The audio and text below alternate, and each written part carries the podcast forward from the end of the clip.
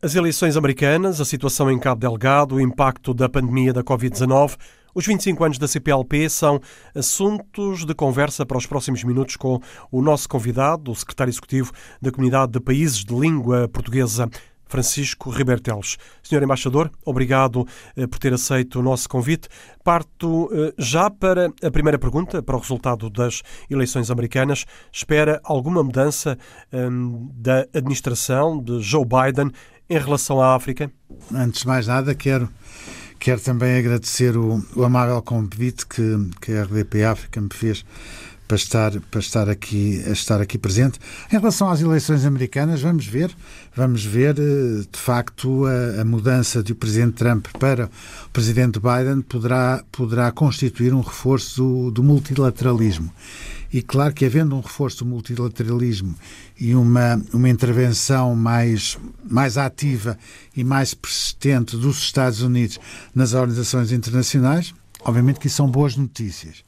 No que diz respeito à própria CPLP, eu, eu, eu constato que, onde houvesse, digamos, esse afastamento do, dos, dos, do, do, da administração Trump em relação às organizações internacionais, na CPLP verificou-se o contrário porque eh, foi no, no, tempo da administração Trump que os Estados Unidos eh, solicitaram uh, solicitaram o estatuto de país observador junto da CPLP.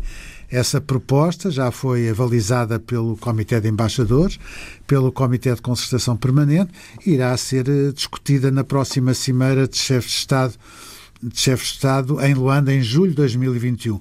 Portanto, digamos que nesse período, de facto, houve uma aproximação dos Estados Unidos em relação à CPLP, não apenas dos Estados Unidos, eu posso mencionar outros países de facto a CPLP está a ter um interesse crescente por parte da comunidade internacional, mas também noto que, que é possível que, até pela própria, própria indicação de, de, da nova embaixadora dos Estados Unidos junto das Nações Unidas, que foi uma antiga subsecretária para os assuntos africanos da administração Obama, e se revela que possivelmente irá haver outro interesse por parte de, de, da administração Biden em relação à África.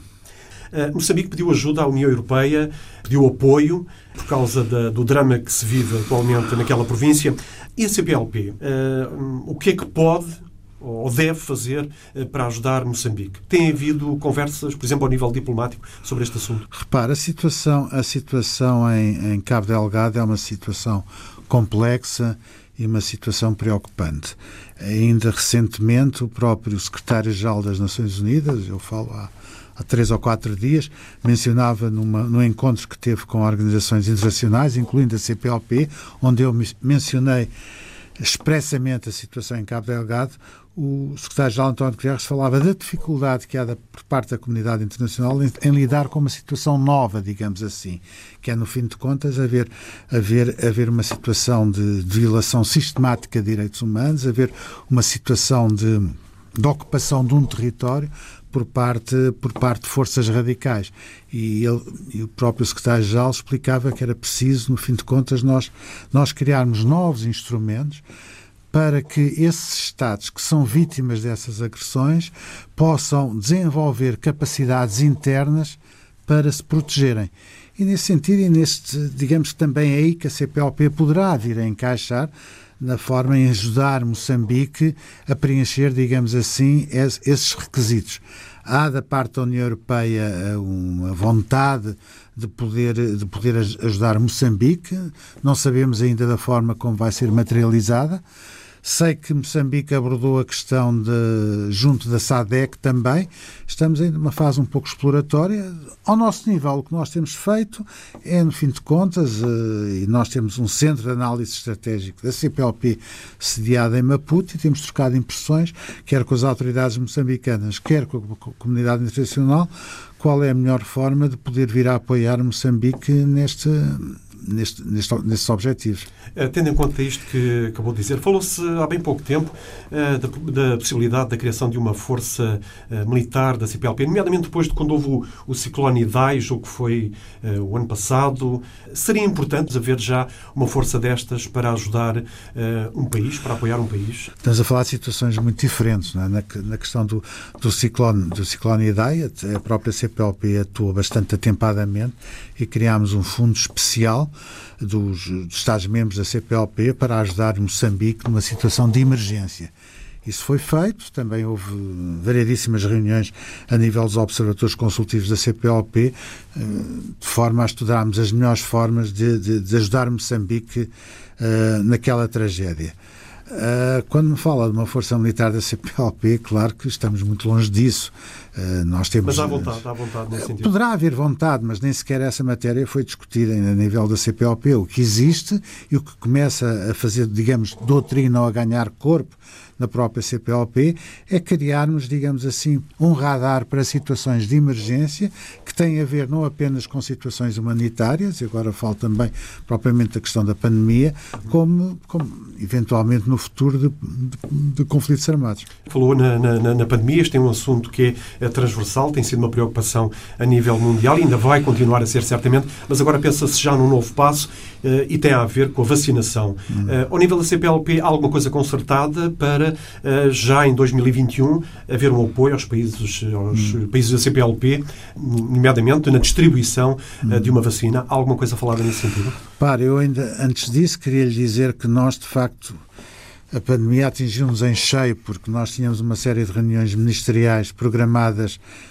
reuniões ministeriais presenciais Exatamente. programadas entre março e julho e tivemos, tivemos a presidência cabo-verdiana, teve, teve dias teve dias a diário agora estamos, de certa forma, a recuperar o tempo perdido.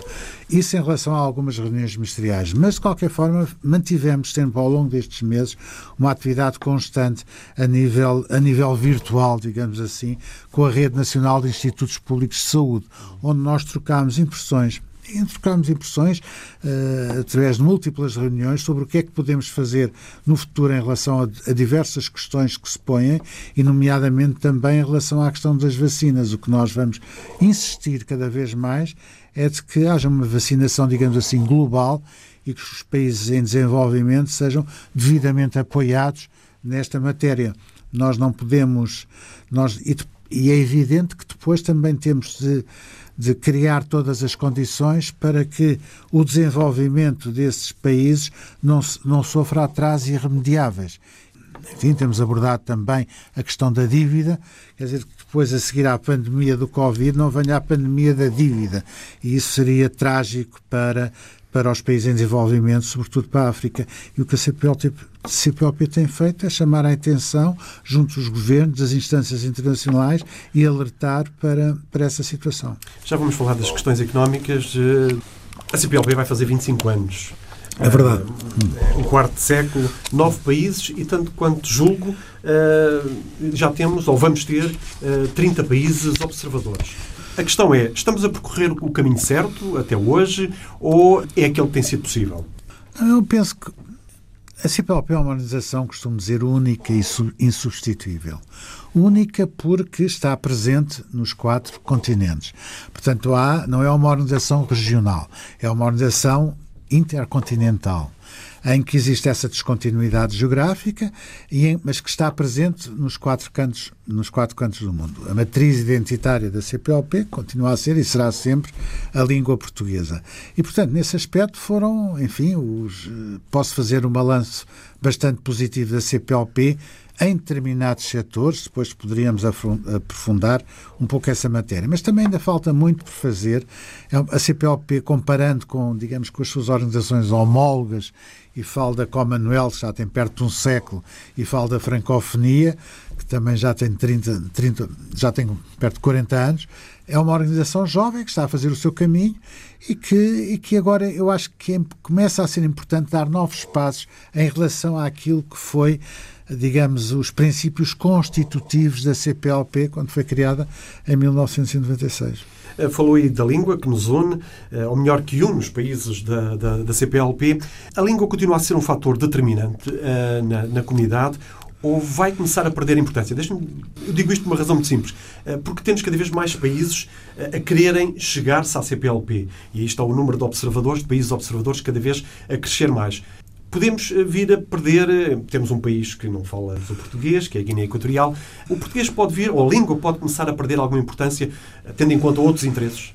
Eu penso que não. Eu penso que uma das razões que faz com que haja um interesse crescente por parte da comunidade, comunidade internacional em relação à CPLP, e repare, nós os números de facto são, são impressionantes, porque nós em 2014 tínhamos três países observadores.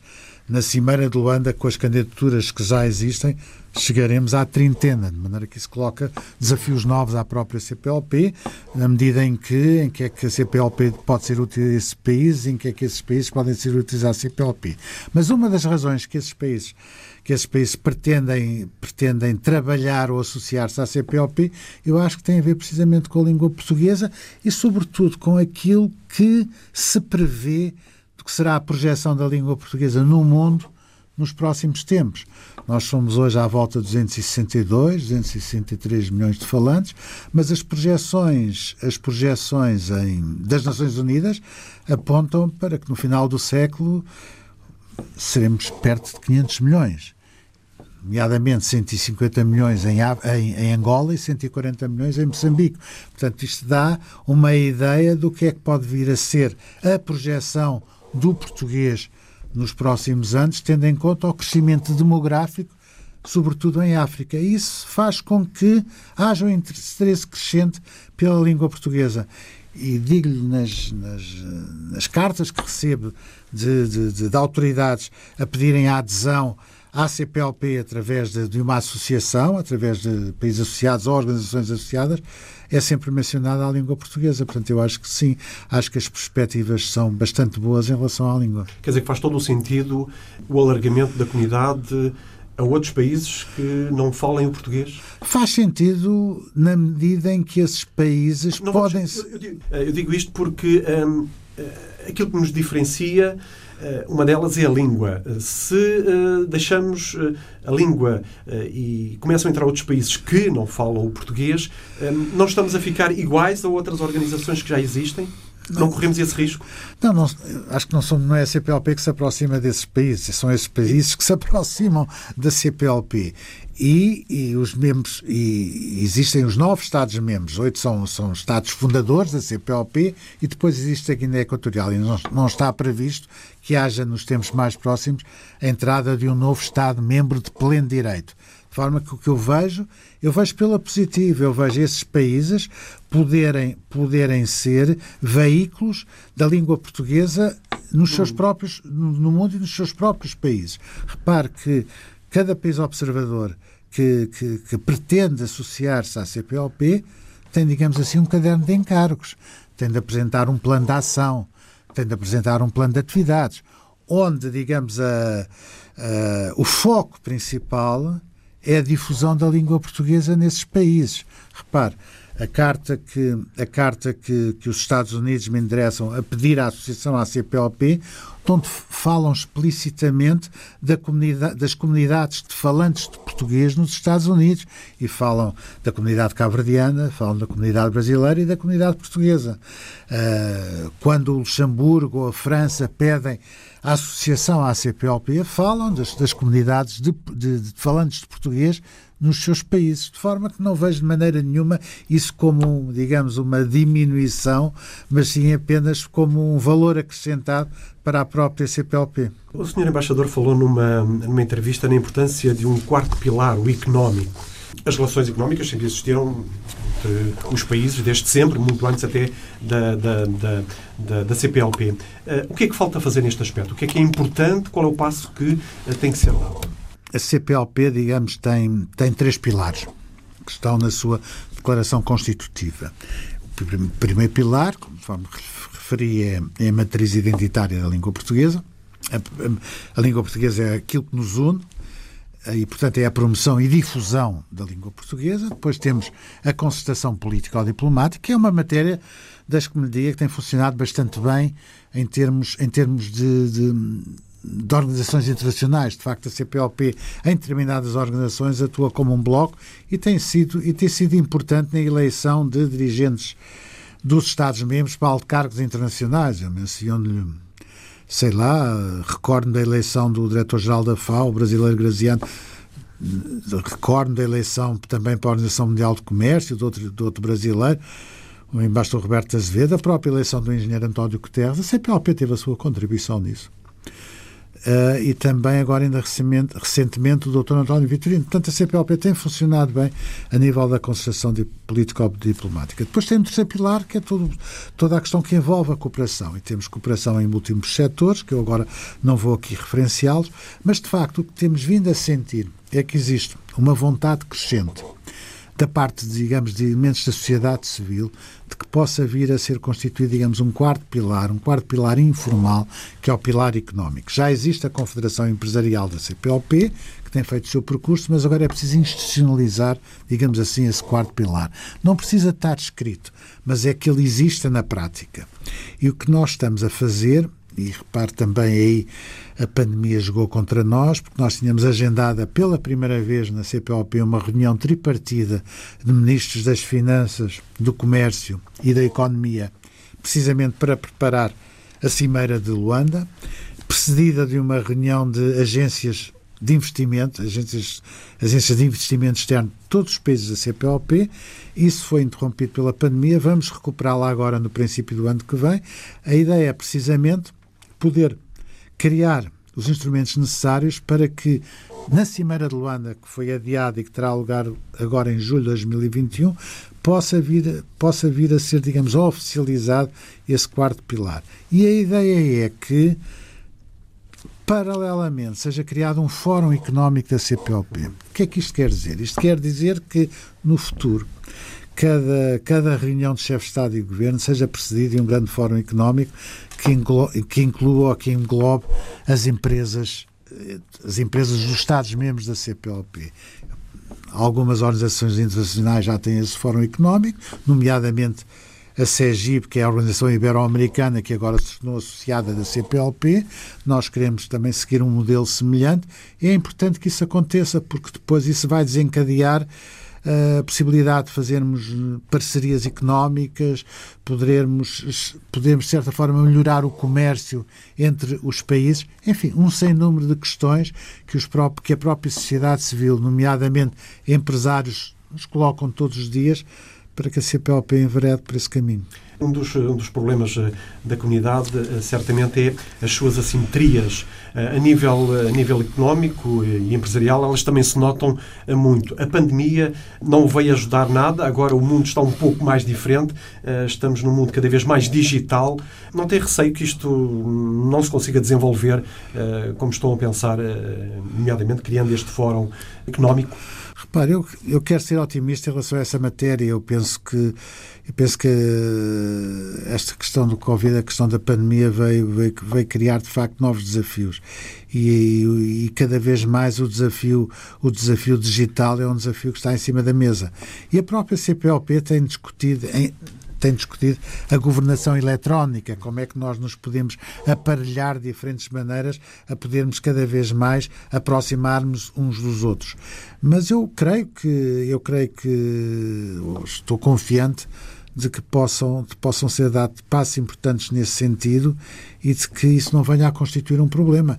Agora, o que lhe disse há pouco é que, de facto, a questão, a questão, esta, a questão pode criar problemas muito, muito diferenciados e, sobretudo, a nível da dívida dos países africanos. É fundamentalmente isso que me preocupa neste momento, é a crescente dívida dos países africanos e tornar-se uma situação insustentável para alguns. E, por isso, acho muito importante aquilo que altos dirigentes internacionais, a começar pelo próprio Secretário-Geral das Nações Unidas, têm apelado a que haja, digamos, um perdão da dívida e haja, e haja outra, outra compreensão, digamos assim, das próprias instâncias internacionais como o FMI e de alguns governos em relação a essas matérias. Vai ser possível? Acho que sim, eu acho que vai ser possível. Ah. Repare, repare, porque é uma situação em que a África vai ser cada vez mais importante no futuro. E tudo aquilo que se fizer para que aproximar a África dos, dos, grandes circuitos internacionais, aproximar a África das grandes instituições, eu acho que é, é uma situação em que todos saem a ganhar. E a própria União Europeia, e falo de países bastante determinantes na condução da política europeia, como é a Alemanha, já perceberam isso e têm um programa, através da União Europeia, tem um programa bastante importante de, de apoio e de ajuda aos países africanos. Um fator-chave para uma comunidade, eh, enfim, mais económica, mais empresarial, é a mobilidade das pessoas. Sim. Vamos ter o início dessa mobilidade já no próximo ano? Oh, também aí quero ser otimista, eu espero bem que sim, digo-lhe que, e digo-lhe que a presidência cabo-verdiana, como sabe, a CPLP tem presidência de dois em dois anos, tem feito um excelente trabalho nessa matéria. Uma das questões que, se a, se a CPLP tem funcionado bem em alguns setores, que não estão, obviamente, nas primeiras páginas de jornais, mas que têm vindo a fazer, têm vindo a fazer o seu caminho são os tais três pilares de que eu lhe falei, a promoção e difusão da língua, a concertação política diplomática e a, e a, e a, e a cooperação. É importante depois que os próprios cidadãos da CPLP sentem que a CPLP funciona para alguma coisa. Quer dizer, eu, eu às vezes, quando viajo pelos países, ou quando viajava pelos países, pelos países da CPLP, havia sempre questões eh, para que é que serve a CPLP? Diga-me lá uma coisa de concreto que a CPLP fez em benefício dos seus cidadãos. E é preciso criar esse sentimento de pertença. É preciso criar, eh, é preciso que, que os cidadãos dos Estados-membros percebam que a CPLP é importante. E a mobilidade é fundamental nesse aspecto, porque tem a ver, tem a ver com o dia a dia das pessoas, tem a ver com a facilidade de deslocações de um país para outro. É evidente que nós, o projeto que está em discussão, e acho que será atrevo-me a dizer, um marco histórico, se esse projeto vier a ser, uh, vier a ser aprovado na Cimeira de Chefe de Estado e do Governo, uh, é um princípio uma, da mobilidade entre os países da CPLP. Não será todo, toda a gente a movimentar-se de um momento para o outro sem fronteiras, mas é um processo faseado de geometria variável.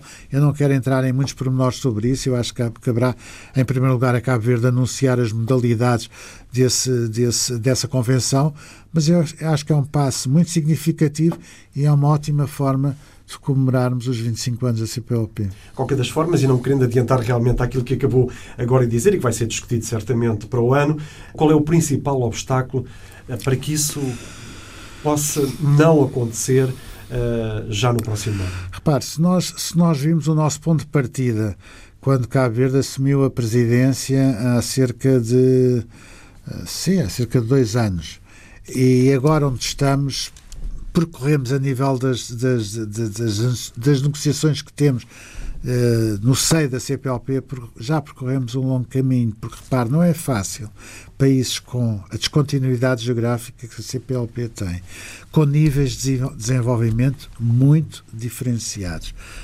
colocarmos todos de acordo, porque todas as decisões da CPLP são consensuais, não há votações na CPLP, e ainda bem que é assim a pôr todos os países de acordo com as suas administrações, com, com todas as suas particularidades, e falo que é preciso, não é apenas, eh, não é apenas necessário que os Ministérios dos Estrangeiros ou das Relações Exteriores estejam de acordo. É necessário que os Ministérios da Administração Interna, os Ministérios da Justiça, todos eles se ponham de acordo em relação, em relação a uma, digamos, a um, a um documento comum. E eu acho que isso, que isso está a ser feito. Acho que está a ser feito e, e penso que vamos ter resultados bastante, bastante positivos. Eu costumo dizer que, que uma das questões, que uma das razões que me fez sentir um cidadão europeu, além de cidadão português, foram dois programas da União Europeia. Foi o programa Erasmus, que permitiu a livre circulação de estudantes, e foi o espaço Schengen, foi a abolição, a abolição de fronteiras. Isso fez com que houvesse também uma identidade europeia no espaço europeu. Eu queria que a mesma coisa fosse feita na CPLP. Não, obviamente, não a esse nível, é impossível, mas para já darmos passos bastante sólidos e consistentes para que haja uma circulação mais facilitada, talvez numa primeira fase, para determinada, determinada categoria de, de profissões. Mas depois disso isso, isso anunciaremos no seu Aliás, esse tempo. seria um passo que daria muita visibilidade à própria CPLP. É isso. É um dos problemas que existe é que às vezes fala-se na CPLP e as pessoas até têm algum desconhecimento ainda do que é a CPLP. Sim. Eh, essa deslocação, essa mobilidade de pessoas daria certamente mais visibilidade. Sim, sem dúvida, tem toda a razão. Eh, eu acho que muita gente desconhece, mas repare, desconhece porque também aquele trabalho que a CPLP faz, muitas vezes é um trabalho dentro de portas e que, que, que, é, que é, dificilmente perceptível pela, pela, enfim, cidadão pela, comum. pelo cidadão comum. Portanto, não, como digo, não estamos nas primeiras páginas dos jornais, mas mas eu acho que o caminho percorrido já foi bastante importante. Já há resultados práticos de, do acordo assinado entre a CPLP e a OCDE. Eh, foi dado um primeiro passo, eh, que foi a assinatura de um memorando hum. uh, de entendimento, muito, um memorando bastante vasto, por aquilo hum. que uh, pude ver, uh, que abrange várias áreas de cooperação. Quando é que acontece o passo seguinte? Ou seja, digamos aí, a efetivação desta, deste acordo, o que é que vai acontecer a seguir? Tem de se ver isto também num contexto mais vasto, que tem sido a nossa intenção é também de aproximar, aproximar a CPLP das organizações internacionais relevantes. Nós temos, nós temos eh, somos observadores na Assembleia Geral das Nações Unidas.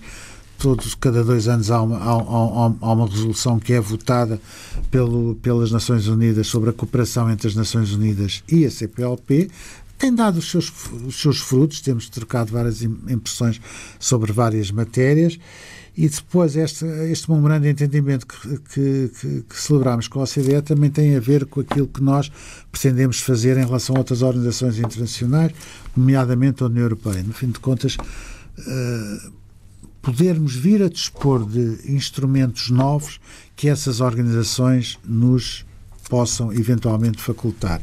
Este memorando de entendimento foi, foi recentemente assinado, foi assinado em, em março de 2020 Portanto, e foi, e foi a base para o desenvolvimento de, de uma cooperação num, num, conjunto vasto de áreas, que não vou agora aqui claro, numerar, mas estamos a falar de um memorando de entendimento tem uns meses. Exato.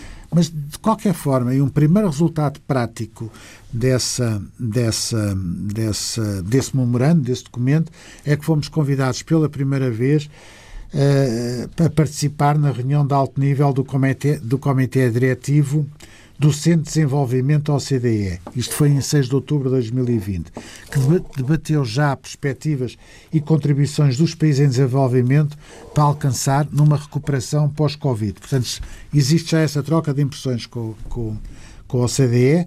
Também estamos associados à OCDE, eu acho que isto também é bastante relevante, e ao Instituto Camões, no, no lançamento da versão em língua portuguesa do relatório Dinâmicas de Desenvolvimento em em OCDE, na, em África. E, portanto, e técnicos, técnicos da OCDE têm vindo agora crescentemente a participar nas nossas reuniões ministeriais.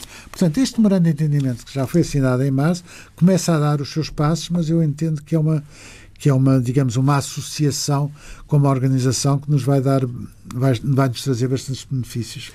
Doutor Francisco realmente a nossa conversa já vai longa. De qualquer das formas, eh, gostava de eh, abordar duas questões. Uma tem a ver com as cotas e dívidas dos países. As cotas já foram acertadas? Isso, isso aí, isso aí tenho, tenho, tenho de dizer que as coisas não estão famosas, digamos assim. É uma, é uma questão Delicada. Que, delicada, séria, que, que, me preocupa, obviamente, que tem a ver com o próprio funcionamento regular da CPLP, mas não é uma situação exclusiva da, da, da, da CPLP. Ainda, ainda o ano passado, quando falava em Nova Iorque com o engenheiro António Guterres, ele me diria a mesma coisa. Nós temos os mesmos problemas porque a grande parte dos Estados não, não cumprem com as suas obrigações. De forma que o que eu tenho feito é apelar apelar cada vez mais a que os Estados cumpram as suas obrigações. Percebo perfeitamente a situação muito complicada em que se encontram alguns Estados-membros.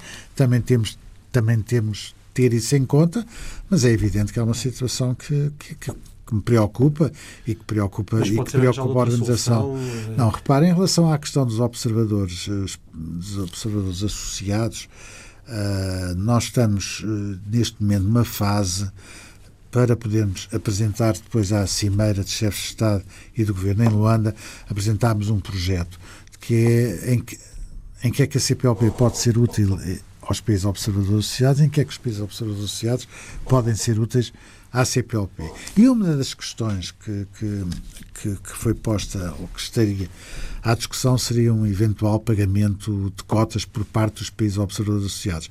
Mas não creio que isso vá acontecer.